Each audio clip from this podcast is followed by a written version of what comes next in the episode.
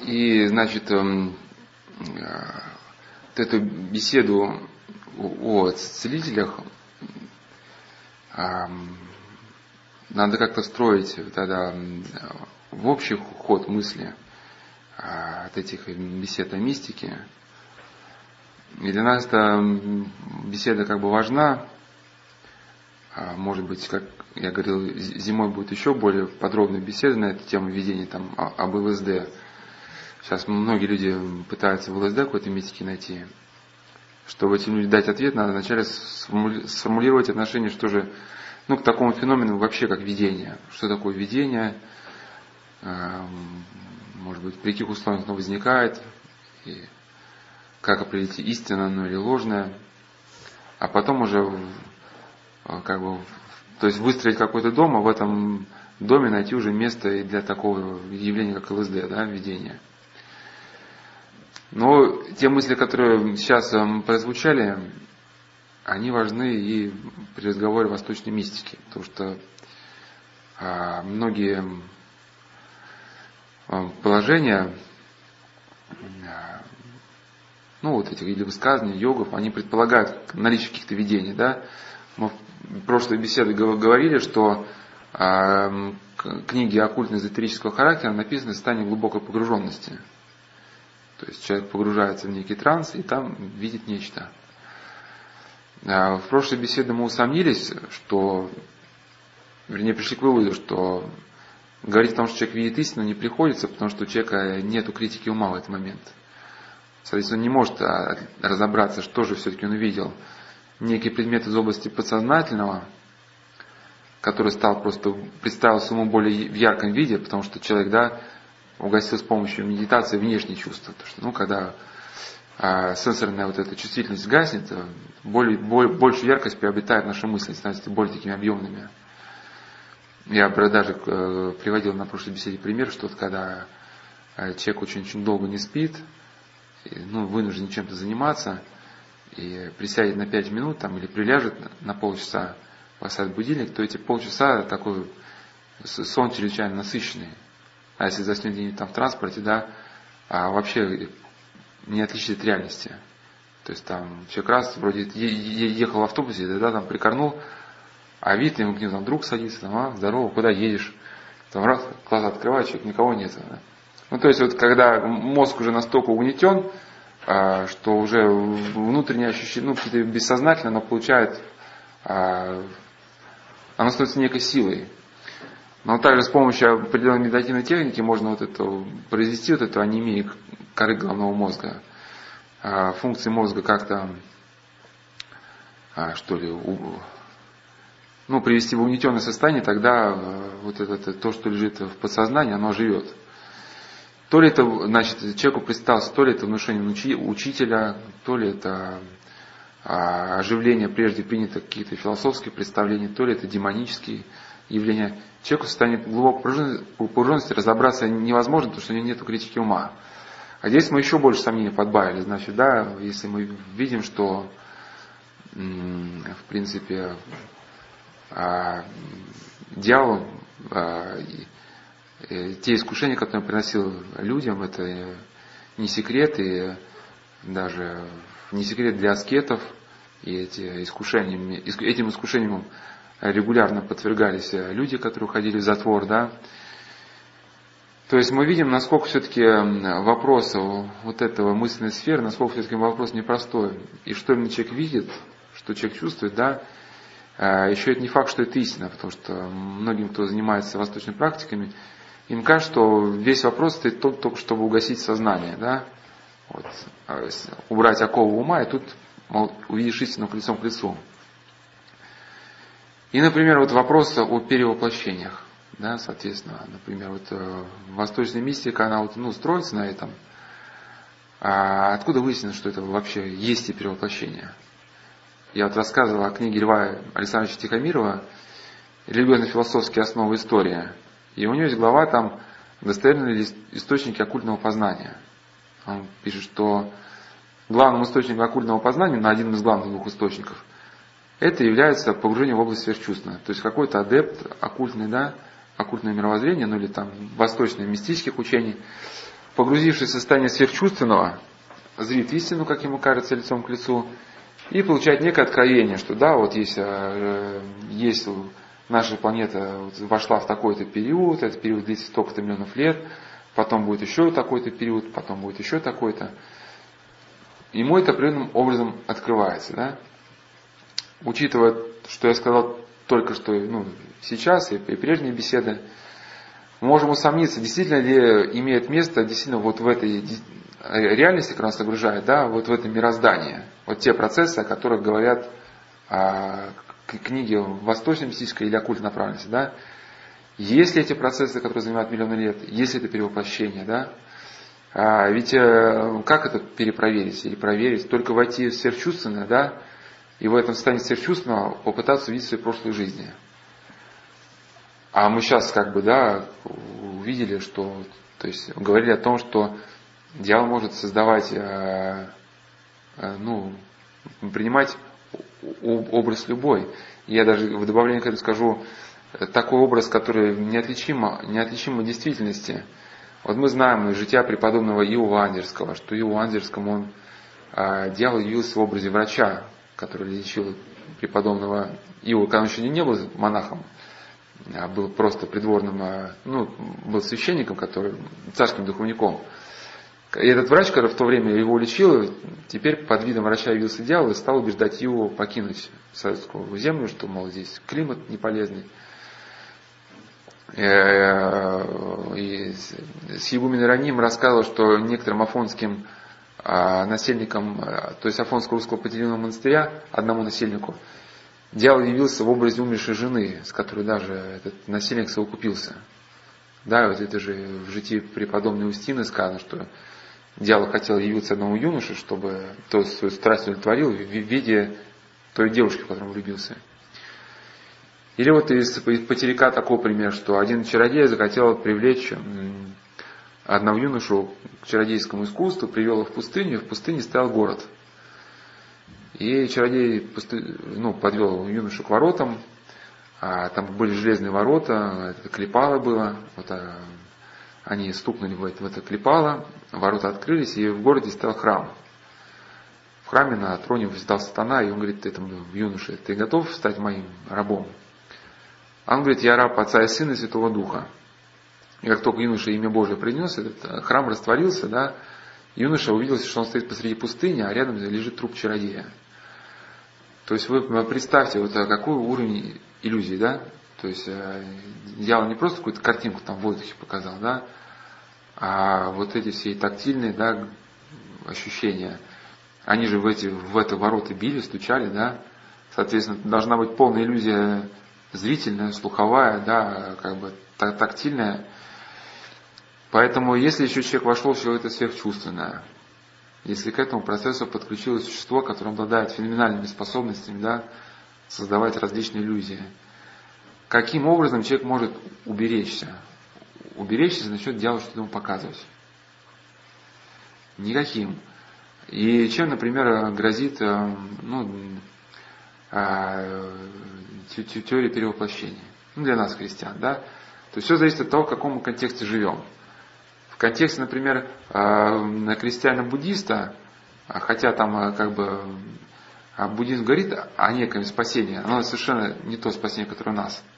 Мы о нем, может, еще, если Господь даст сил, то поговорим. Ну, например, буддийские крестьяне, они к этому спасению, да, вот может, к этому максимальному достижимому состоянию, которое говорил Будда, они не стремятся. Такая буддийская этика, она такова, что э, не можешь э, совсем выпасть, то есть главная цель это выпустить цепи перевоплощения, выпустить страдания. Не можешь выпасть из страдания, то хотя бы, ну, хотя бы в следующем перерождении не спади на более низший уровень, да. Делай здесь ну, добро какое-то, ну, чтобы там потихоньку входить, восходить на более-более ступени, и так вот как это, знаете, послушайте, если долго мучиться, что-нибудь получится там. И от перевоплощения к перевоплощению, может быть, когда-нибудь там, в необозримом а в будущем. Вот, у, у нас таких перспектив нет. У нас, да, мы верим, что, как апостол Павел что человеку принадлежит единое умреть, а потом суд. То есть у нас есть одна жизнь, за которой последует суд. Причем суд это будет э, не так, что там, а, некоторые, некоторые люди протестуют, когда слышат о страшном суде, мол, как это Бог такой жестокий. Ну, я, может, чуть повторюсь, на этой беседе говорил уже, на прошлой беседе, но для новых людей, кто впервые скажу, что а, некоторые люди протестуют, как это Бог милосердный и людей отправляет в вечные муки. А по словам преподобного Иринея Леонского, Бог не наказывает никого сам. Наказанием станет для человека та стихия, которую он добровольно избрал в этой жизни.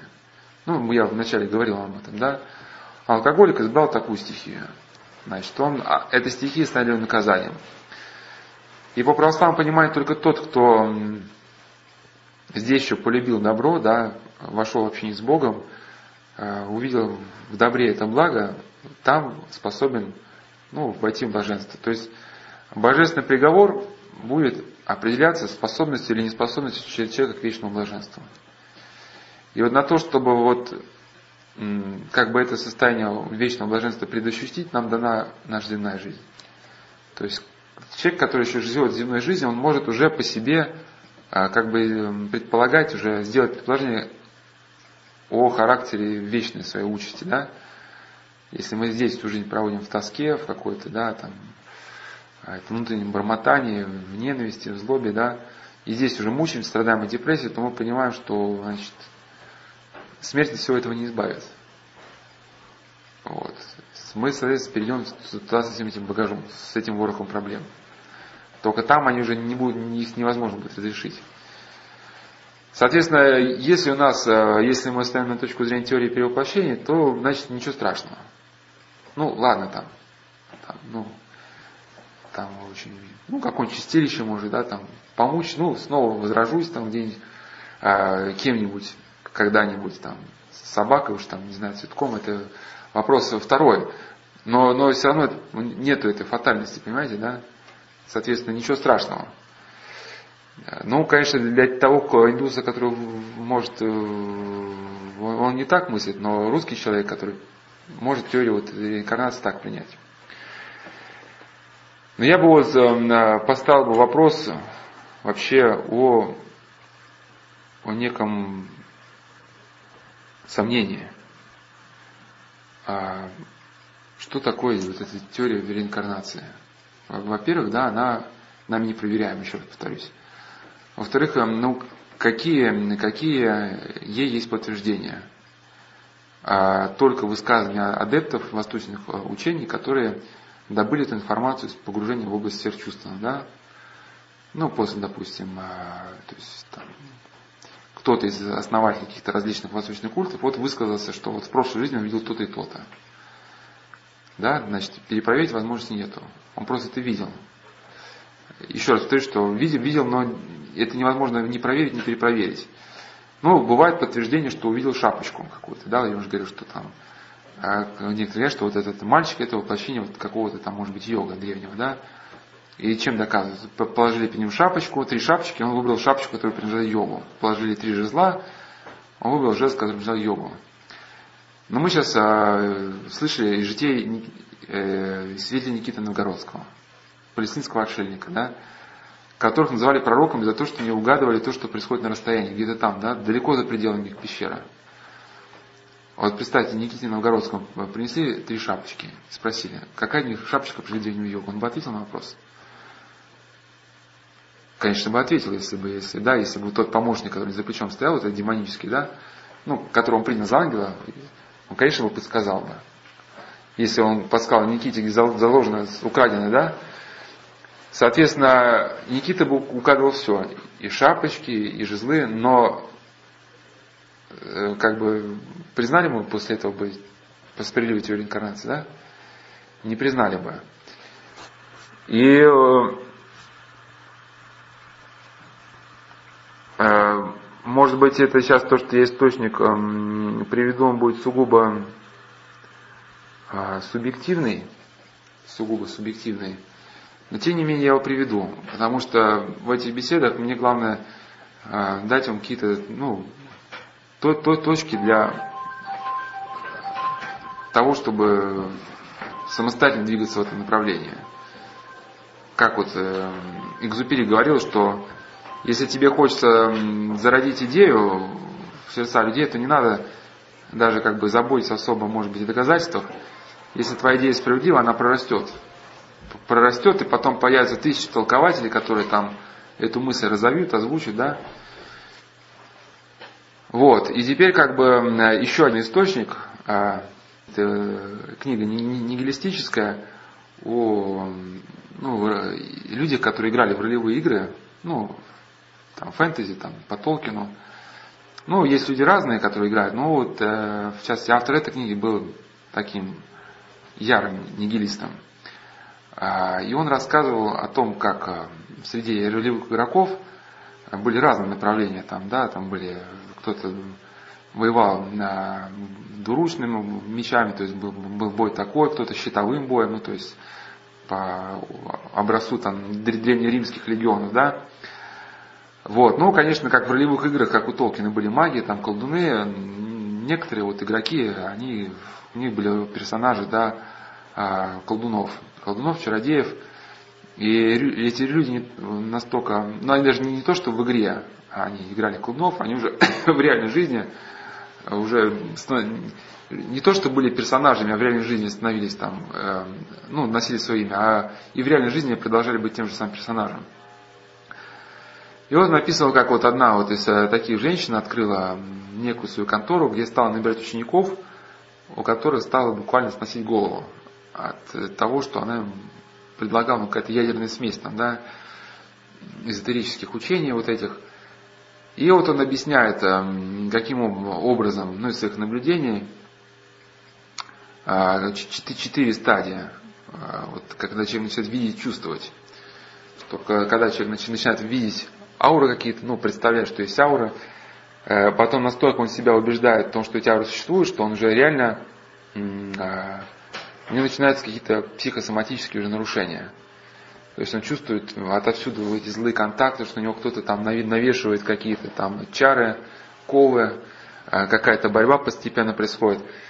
И потом на, на третьей стадии вот это возникает теория инкарнации. То есть, а, значит, если человек предполагает, что он дух, да, что он там это если, если есть астральный мир, а он дух, значит, после смерти предположительно, что он выходит в этот астрал, да, и живет там. А если он выходит туда, если есть э, жизнь, жизнь вперед, значит, можно предположить, что есть жизнь назад, да. Э, и вот каким-то образом происходит, что люди начинают, э, ну, в их среде, в их среде, я не утверждаю, что восточные мистики шли этим путем. Я просто говорю, что некоторые люди ушли таким путем. И это тоже факт. Ну как, расслаблялись и начинали вспоминать свои прошлые перевоплощения. А как проверить? Правду ты видел или нет? А очень просто. Если в прошлых а, перевоплощениях ты был каким-то там магистром какого-нибудь ордена, да, там, еще чем-нибудь, великим магом, то значит все нормально. Перевоплощение ты видел правильно. И вот, и э, на, на четвертой стадии человек совсем теряет уже, э, были случаи терял э, контакт с реальностью, то есть ему в каких-то там перевоплощениях он уже видел, что он а, родился чуть ли не на этой земле, соответственно, он уже себя к землянам уже не причисляет, причисляет себя к неким существам уже ну, какой-то наземной расы. Соответственно, если он в это начинает верить, то ему нет никакого дела вообще до того, что происходит здесь, на нашей планете, да. Ну, начинает плевательски относиться и к законам, к земным. И это уже последняя, четвертая стадия как бы эм, безумия. И э, когда я это читал, мне вот сразу вспомнилась концепция, допустим, э, я ни в коем случае сейчас не хочу провести на крайности между буддизмом и вот этим, но с точки зрения буддизма у него тоже есть же концепция множественности миров. Причем для буддиста не важно, есть ли в реальности эти миры или нет. То есть а в буддизме а, буддизм кардинально отличается от э, христианства тем, что буддизм придает другое значение догмату. То есть для нас догмат обозначает некий верстовой столб. То есть иди туда, и там найдешь как бы следующую дверь. То есть э, догмат, как вот иерей Олег Давыденко пишет в своем книге «Догматическое богословие», он нам показывает некие границы, в пределах которых возможен правильный опыт. То есть догмат это то, что может прочувствовать каждый. То есть, да, некий духовный опыт э, соборной церкви, выраженный ну, в каких-то словах. Не то, что это мертвая истина. Но ориентация на догматов она необходима, потому что мы не можем понять, что для тем иным мистическим учением бывает сходу. Да? Вот, например, человек говорит, что я верю в это, в это. А если бы мы имели 20 лет, чтобы посмотреть, что с человеком будет, да, вот с этим Ливаном, например, да, вот, э, то есть не всегда есть 20 лет, чтобы просмотреть, что с человеком будет. Но если мы видим, что человек изначально отклонился от догмата, мы, значит, понимаем, что церковь вот в своем развитии, она вот э, в догматическое свое учение вложила вот эти истины, которые нам показывают, ну, как некий предел, да, вот, типа как там э, собака Баскервилли, да, там вот это там, было это болото, и там зарубки на, на этих, на деревьях. Там-то человек-то и, и утонул, он потерял там эту тропу и сорвался в болото. Вот для нас догматы это зарубки. То есть вот мы идем и не соскальзываем в русло ложной мистики, ложной духовной жизни. Но и сам Афонский говорит даже больше. Измени что-то в своем догматическом учении, тут же изменится твой духовный облик. То есть от того, как мы во что мы верим, зависит то, как мы живем. То есть, допустим, если в протестантизме, э, с точки зрения протестантизма, э, невозможно ответить на вопрос, зачем необходимо делать добрые дела. Протестанты верят, что Господь их искупил изначально, ну, от всего. И Сергей Строгородский в своей вот этой книге «Православное учение на этот вопрос, а для чего протестант делать добрые дела? И ответ на этот вопрос нет. Ну, какой-нибудь протестант может сказать, ну, для того, чтобы, наверное, засвидетельствовать любовь к Богу. А какой-нибудь ну, человек такой прагматист скажет, а можно вот э, без свидетельствования обойтись как-нибудь? Чтобы, ну, рай, рай там, э, все как надо, там, э, вечная жизнь, спасение, но без всяких свидетельств, пожалуйста. Получается, что можно. Получается, что возможно, возможно грех, возможно неделание добрых дел и при этом спасение. Соответственно, как бы мы, ну, это может прийти уже к таким последствиям, ну, в принципе, да, как, как оно, в принципе, и привело. Что со временем, ну, не знаю, с этим не связано, но со временем-то, в принципе, протестантская норма этики, она, ну, выродилась просто в какую-то декларацию, что вот мы декларируем то, что мы христиане, да, христианская этика в протестантизме выродилась, потому что сам догмат стал как бы, ну, сам догмат не объясняет реальности. Я понятно мысль объясняю? Вот. А. А, а, а в буддизме а, а, догмат, он не говорит ничего о реальности. То есть догмат это некая уловка ума, которая вам а, просто настраивает на определенный лад. То есть для буддиста не важно, есть эти мириады миров, о которых пишут буддийские книги, что их там вообще там немыслимое количество. В чем есть смысл? Что это уловка ума. Если есть эти мириады миров, и, да, и у нашей там планеты еще было там куча циклов, Соответственно, вот это данное конкретная минута для вас теряет всякое значение. Понимаете, да? Ваш город, в котором мы живем. Ну, как, ну, что там, Петербург, какой-то Москва, мириады миров есть, да, там. А, то есть вы, вы тогда начинаете ощущать себя как, как песчинка в этом мировом пространстве.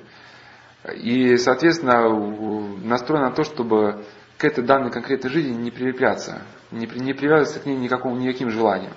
Она становится для вас абсолютно безразличной. Я понятно, да, мысль объясняю? И теперь вот э, самое как бы интересное, наверное, может быть, всей беседы, хотя это не святотическое, конечно, высказывание, но история поучительная. Э, э, автор этой книги решил своим другом поставить эксперимент. Можно ли пользоваться вот технологией, которую вот, вот та женщина, ну, когда выдалась за колдунью, сводила с ума своих адептов, можно ли вот кому-нибудь свернуть голову? И они договорились провести эксперимент над э, еще одним третьим своим другом. И договорились, что, в общем, началось все с того, что подбросили колечко латунное, и э, этого, а, один из участников эксперимента встречает этого Алексея, и знаешь, мне вот а, сегодня тебя видел во сне, у тебя на ладони было золотое кольцо, и я вот подумал, что эта жизнь должна перемениться. А тут Алексей смотрит, у него там латунное колечко. Все такие, о, елки-палки, точно, вот прям как во сне видел. И кладут ему колечко на руку, говорит, ну, а второй, второй, который автор книги, говорит, о, какая аура. Говорит, Леха, ты ауру видишь? А тот, ну, да нет. Ну-ка, ну-ка, приглядись. Он говорит, а, а как это увидеть ауру? Ну, ты приглядись, сконцентрируйся. Закрой глаза и посмотри на кольцо. Видишь свечение вокруг него? Постарайся увидеть. Ну, тот старательно как бы вот закрыл глаза, лицо осунулось. Ну, кажется, вижу. В общем, а, а, и говорит, с каким светом светится? Желтым. И говорит, вот, вот он в увидел с первого раза, и вот сразу там как бы разделил правильный цвет. Леша, у тебя сильное биополе. Ну и дальше все пошло как бы больше-меньше. Они уже а, через два месяца уже этот Леша освоил уже чакры. А потом, а, в общем, они, они глумились над ним как только хотели. Для него ему всякие задания под видом того, что они обучают его магии, делали всякие нелепости, но уже настолько психика расшаталась, что он уже вот эти глупые идеи, даже что он как бы, ну, они визуально в нем уже возникали, как бы. Ведь, э, ведь это же может быть, вот даже, да, вот, э, я не знаю, как это происходит, конечно, но ведь э, я на прошлой беседе объяснял, что люди, которые, например, вот, побочные эффекты приема первентина, такой наркотик, называется на языке наркоматов непонятки – что ну, человек теряет себя, вот, а, то, то есть я не об этом хотел сказать, а синдром а, побочный эффект другом, что человеку кажется, что его хотят убить. Вот один из побочных эффектов. И он, допустим, скрывается от убийц в шкафу, и слышит в комнате голос, он в шкафу, он в шкафу, надо его там замочить. И он бежит в ужасе из шкафа, из своего дома, садится в троллейбус, там, надвигает э, шляпу на глаза, и он же реально видит, что все пассажиры троллейбуса показывают пальцем и сообщают о том, что настоящим убийцам, что он есть в троллейбусе. И он это реально видит. Вот. И потом случается, что некоторые люди, они вот а, скрываются, скрываются, а потом бывает происходит такое, что однажды им в какой-нибудь прохожем он видит убийцу, поднимает кирпич или лом, да, там, и начинает защищаться. То есть прохожий стоит, ничего не догадывается, ему вдруг в лицо кирпичом. Потому что тот увидел убийцу. Но ну, я к чему? Что ведь, э, ведь э, это же реально кажется. То есть мозг уже пришел в такое состояние, что, что для него не вызывает сомнений, что за ним наблюдают, что на него смотрят. И вот э, к чему они потом этого Алексея как бы привели, что Алексей уже как бы как на иглу подсел на это общение – и однажды позвонил автору книги и спрашивал, а ты не знаешь, кем был 11 воплощений назад? А тот мгновенно говорит, да, колдуном ты жил в Индии в, 2000, в 2030-40 году до нашей эры. И о твоей жизни в хрониках Акаша осталось много сведений. Ты написал 9 книг под индуистскую, индуистскую мистицизм и считался одним из крупнейших духовных учителей. А, сказал Алексей, а у меня будто бы треугольные стигматы провелись на руке. Но ну, он повесил трубку, и автор книги мгновенно звонит своему другу, говорит, слушай, сейчас тебе наверняка этот Леха позвонит и спросит, э, видел ли ты что-нибудь про него во сне. Значит, э, скажи ему, что он был там магом, жил в Индии 2000 лет назад, и у него были на руках стигматы. Один из первых ну, и, и, и у него как бы должны появиться стигматы на руках. И этот Леша звонит второму этому человеку, говорит, вот ты знаешь, вот, сейчас что он там сказал, а, а, он еще даже не успел спросить, говорит, вот я хочу тебя спросить, а тот говорит, слушай, я про тебя видел сон. Ты, оказывается, один из перевоплощений назад жил в Индии, был магом серьезным, и о тебе остались а, там в рукописях а, в общем, сведения, что у этого мага через один из перевоплощений в будущем появятся треугольные стигматы на руках. И тот такой, Леша такой, баба. И потом э, пришло все вообще уже к этой, да, вещам очень серьезным, что ему уже стало казаться, что он, а, где он спит на кровати, что ну, дома, что через эту точку, а, в этой точке соединяются два мира, духовный и материальный, какой-то как канал, через который сущности транспортируются в эти миры. И через эту перемычку какой-то, это мост между реальностями, проходят какие-то серебряные драконы, которым тысячами там убивают, и говорит, я всех убиваю, убиваю, они все там ползают, ползают. Ну, все, все через него, когда он спит. И это же реально бывает. Это, это, э, ну, я не знаю, конечно, чтобы это понятно в психику человека заглянуть, у меня это не возникает ни малейшего желания. Но многие люди вот нечто подобное же могут э, рассказать, да. И, в общем, э, два вот этих шутника, они убедились, что с помощью определенных технологий человека можно конкретно свести с ума. И когда они решили эксперимент закончить, они говорят, Леша, знаешь, мы от того шутили. а он уже все. Он уже поверил, что, что он настолько преуспел в области магического искусства, что они просто хотят, ему стали завидовать и хотят его как-то отбросить назад. И, в общем, благодаря нашим рассказам его воплощениях, в которых он был не меньше, чем царем Кулдном или Великим Брамином, Алекс переисполнился такой надменности, что до него стало не докричаться. В то, что насчет магии мы немного приврали, Алекс не поверил. Решил, что мы боимся дальше его учить. Разубить его так и не удалось. А, конечно, я э, готов поставить даже под сомнение вот и эту историю. Да, и, может быть, этой истории не было как, как таковой.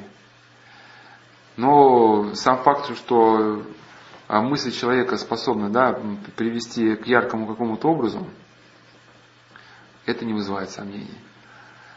Поэтому, когда мы читаем а, о прошлых перевоплощениях, да, в книге какой-то йога, надо поставить вопрос, а были ли эти перевоплощения на самом деле? Да, ведь а их могло быть и не быть. Вот где гарантия, где подтверждение того, что это было? Подтверждение только то, что он получил этот опыт сверхчувственным. А мы до этого говорили, что так как критика ума в этом моменте спит, потому что мозг он выключен с помощью медитативной техники. Плюс то, что существует э, духовный демонический мир, да, который, ну, который задался целью уничтожить человека. Поэтому демоны, пользуясь этим состоянием, могут запросто человека таким образом начать обманывать. Вот, с точки зрения христианской, да, может поставить вопрос, для чего демона-то надо человека уничтожать, с чего это вдруг а, христианство говорит о том, что первый этот ангел, высший ангел, первый поблизости к Богу, Деницы, да, отпал от общения с Богом. И когда отпал, он увлек с собой в отпадение от Бога треть ангелов. Ну вот как а, христианский отцы учат, что а, человек должен восстановить эту полноту небесной иерархии, то э, та часть небесной иерархии, да, которая выпала из вот этих ангельских чинов, а, она должна быть восстановлена вот, ну, спасенными душами.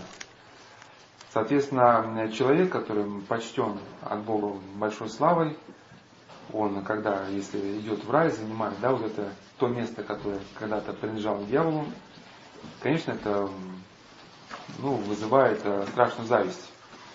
И в этом ничего такого нет непонятного. Я часто такой вот пример привожу, что вот насчет того, этой зависти, почему она вот один человек, у него была там, однажды жил, вот, э, женщины как-то не общались, а женился он, э, то есть потом стал общаться с другой. И та вот первая что-то приехала к что-то обсудить к нему, а, а вот этот ее мужчина бывший, они вот со своей этой новой подругой собрались идти куда-то на свадьбу, на день рождения, уж там да, точно уже не помню. Ну, в общем, собрались э, хозяевам того дома, куда они ведут, э, подарить огромный букет роз. Огромный-огромный. А та женщина, когда приехала, подумала, что это вот этот мужчина, что это он подарил своей новой избраннице этот букет роз.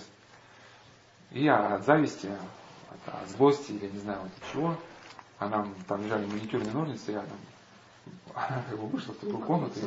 И, а? Поползала. И она вот эти маникюрные ножницы аккуратненько вот каждый бутончик срезала.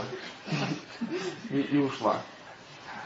То есть, конечно, таким поступком, как бы, да, она ничего, сделать не могла, но э, свое чувство мести реализовала. Вот также дьявол, как бы, Богу он сделать ничего не может, потому что Бог, он э, всемогущий, стоит выше всякой злобы.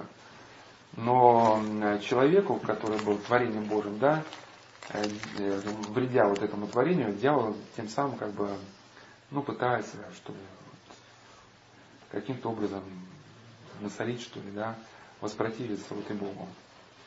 Ну и, конечно, вот, э, когда человек идет в эту славу, в которой, от которой дьявол отпал, и который, о которой он помнит, это вызывает зависть. Ну, стоит какой-то министр, да, там, разжаловали, сейчас туалеты чистят. И тут а вчерашний ученик, это министр, когда он помыкал, там, да, там, секретарь Кондрас, там, на него место. Вот. Ну, а остальное уже на, на следующих беседах. Да, так, на тему раскаяться не может никак, да? Ну, в житии преподобного Антония Великого как бы был этот момент, что а, э, там то ли два дьявола, то ли один, я уж не помню, под видом э, людей пришли к Антонию Великому и сказали, что вот э, мы, мы прогневали владыку, э, и вот не знаем, как уж там нам покаяться. А Господь, преподобному Антонию Великому открыл, что это не люди, что это дьяволы, что это демоны, и что если вот э, демон три года простоит на одном месте и будет говорить, Господи, прости мне мерзость запустения, ну там еще какие-то слова, то он будет помилован. И преподобный Антоний говорит демону, а тот раскатался и говорит, да, да, я сейчас обладаю таким могуществом, я там типа все могу, а ты хочешь, что я там раб перед кем-то преклонялся и отпал от той славы, которую нахожусь. Для этого не будет никогда. То есть для гордого человека любая мысль о послушании, о подчинении, она, она невыносима. Для человека, который находится в адекватном состоянии, он, э, ведь есть же подчинение не рабское, да, то есть вот мы, живя в каком-то обществе, мы все неизбежно другу подчиняемся, потому что ну, в той семье, где нет взаимного подчинения, там не будет мира, да. А, ну, дети определенным образом даже слушаться родителей, даже мать, мама должна слушаться определенным может детей. Вот. Или на подводной лодке писать никто не будет другого слушаться.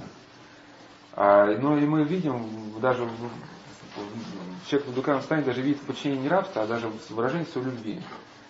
Вот пришел человек, да, и ты его, там, не знаю, кормишь или там, ну, что-то для него делаешь, и ты проявляешь свою любовь, и тебе хорошо.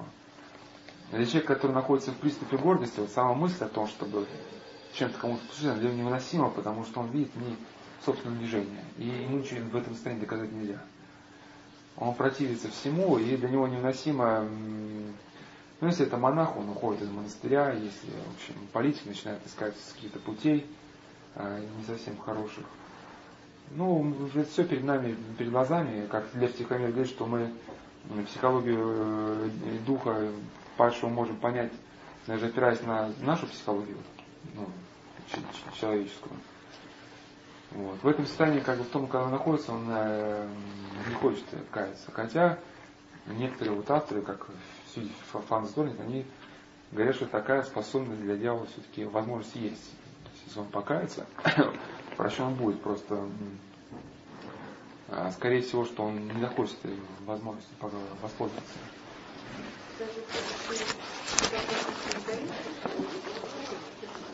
Ну, а что, вы никогда не видели людей, которые готовы пойти на собственное страдание и не смириться?